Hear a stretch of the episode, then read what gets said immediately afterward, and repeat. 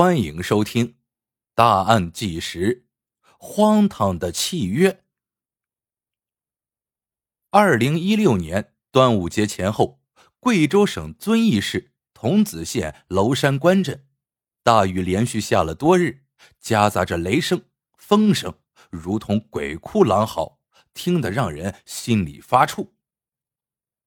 山坡上，顺着雨水冲刷下来的泥土。杂物很快在地势较低处堆成了小山。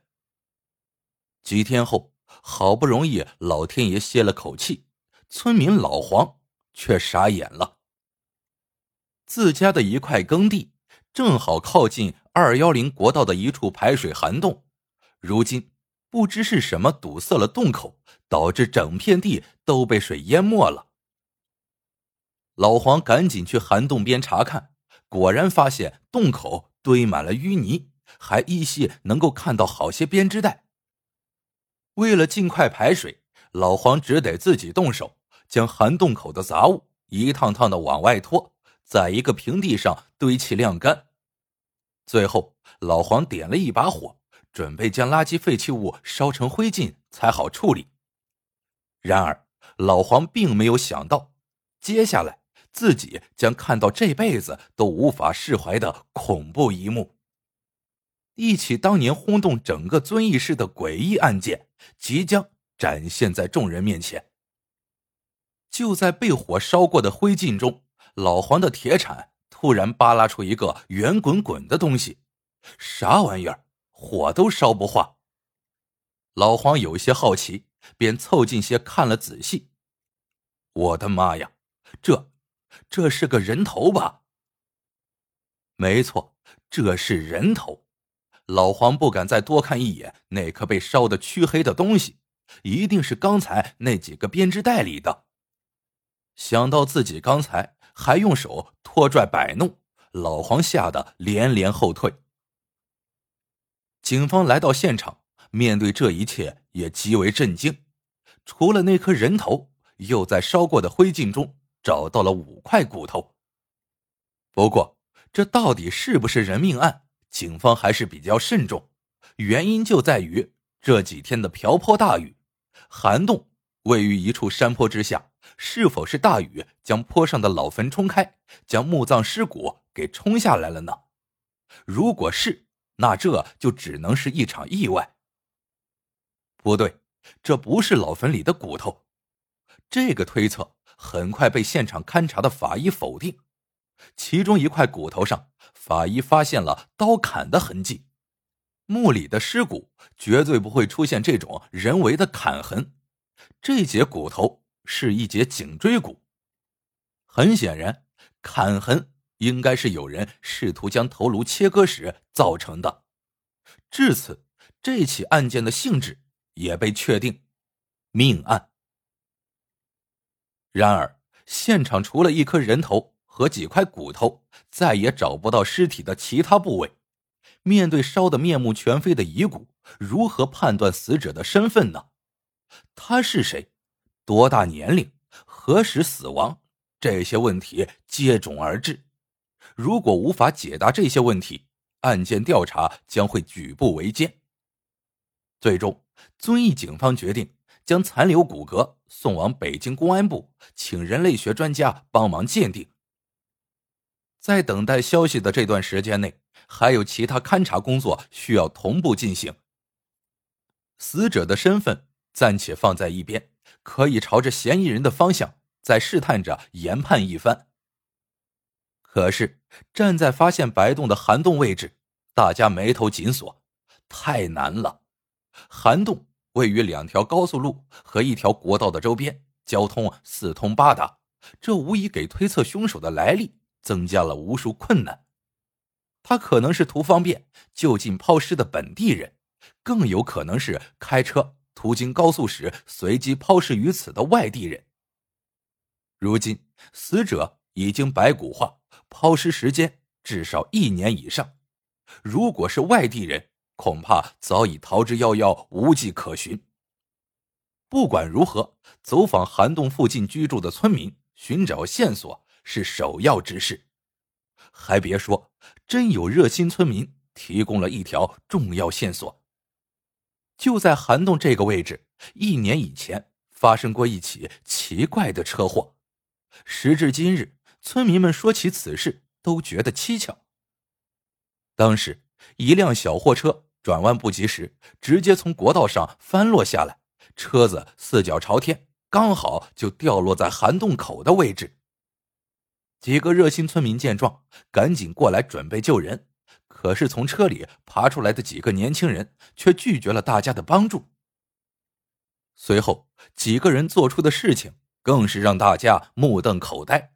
他们拿出车里的一大块篷布，硬是将这个车身盖得严严实实，仿佛害怕被人看到车里装的东西。再之后，他们甚至拒绝村民拨打交警求助的电话。不过，就算这些人再遮掩，还是有眼尖的村民发现了异样。这车翻下山坡时，掉出来好些个砍刀、铁棍。刀和棍这些东西拿来干什么？恐怕不会是干什么好事呀。如今再想一想，是不是当时车子里面有尸体？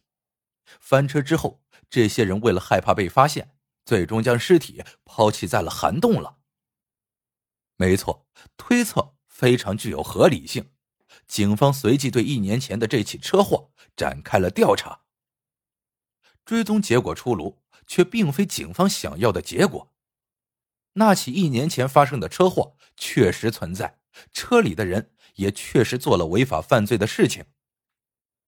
原来那是一伙在遵义打架斗殴之后逃窜的人，谁知车子在国道上翻车。将车上带着打架用的砍刀等露了出来，这些人害怕公安机关追查处理，这才拒绝村民们的帮助，又做出后来那些种种神秘的举动。看来这条线索作废了。与此同时，公安部那边传来了好消息，尸骨的部分信息出来了。女性，年龄在十八到二十八岁，死亡时间三年以内。死者的牙齿检测出高氟物质，应该是长期生活在产煤区。信息虽然有限，看在警方眼里却极为沉重。死者是一个年轻的女人，且已沉冤待雪三年之久。谁人狠心将其杀害，且让他尸骨不全的化作白骨？若非一场大雨降临，涵洞冤魂还将埋没于尘土之中。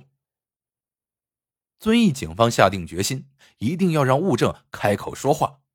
如今，唯有再次对抛尸地涵洞进行二次勘查，争取找到更多的细节线索。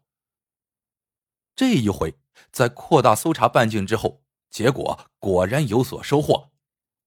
在涵洞下游几百米处，警方找到了一个红色斑点纹发饰和一缕头发。DNA 检材比对，认定这缕头发属于死者。那么，从这个款式并不新潮的发饰上，能找出什么蛛丝马迹呢？拿着这个斑点纹的发饰，警方开启了全县范围内所有饰品店的排查工作。看似简单的工作，却可谓是大海捞针呐。果不其然。大大小小的饰品店排查了几百家之后，却没有一家表示售卖过这种发饰。眼看着这条线索又成了井中月，令人好不沮丧。好在几天之后，距离桐梓县几十公里外的风水乡传来消息，镇上的一家饰品店老板认出了发饰，称自己在两三年前卖过。上文中提到，公安部的信息说明中。死者应该长期生活在产煤区，这个推测对于警方来说至关重要。原因在于案发地桐梓县确实产煤，更巧合的是，风水乡正是桐梓县有名的产煤区。如此一来，死者是本地人的可能性升高了不少。如今看来，风水乡。很有可能存在警方需要找到的死者线索，于是，一场针对风水乡近三年失踪人口的调查启动。不过，消息一时半会儿也汇总不上来。另一边，物证小组经过不懈努力，在那一堆烧过的灰烬中提取到了几片编织袋的残留物，上面的文字也被复原了出来。这些口袋曾经是装猪饲料的，生产厂家就在贵阳。厂家反馈，他们的猪饲料只在省内的几个城市销售，其中就包括桐梓县。庄头炉的编织袋在桐梓县销售的猪饲料。这些信息似乎再一次证明，死者就是本地人的推测。继续追查编织袋线索，县城里的几家经销商确认，这种饲料在三年前卖过，而距离涵洞最近的红花园社区正是销售地之一。红花园距离县城只有几公里远，曾经是个乡镇，如今规划到了县城管辖，成立了社区。站在涵洞位置，一眼便可以看到几百米远的红花园社区。这个距离确实存在于抛尸范围之内。眼前这一片稠密的居民区内，是否就藏有警方苦苦追寻的真相呢？除了风水乡之外，红花园社区成为了警方第二个重点排查失踪人口的区域。排查重点：女子。年龄十八到二十八岁，三年以内失踪、外出不归等情况。很快，一个姓潘的女子离家出走的事情被汇报到了警方面前。潘某从云南嫁到了贵州梓潼县红花园社区，由于经常和丈夫打架，在两年前突然出走，再也没有回来。至于夫妻吵架的原因，社区内几乎人人皆知。据说潘某婚内出轨，会不会是潘某丈夫被戴绿帽之后恼羞成怒，杀害了妻子，却谎称其离家出走呢？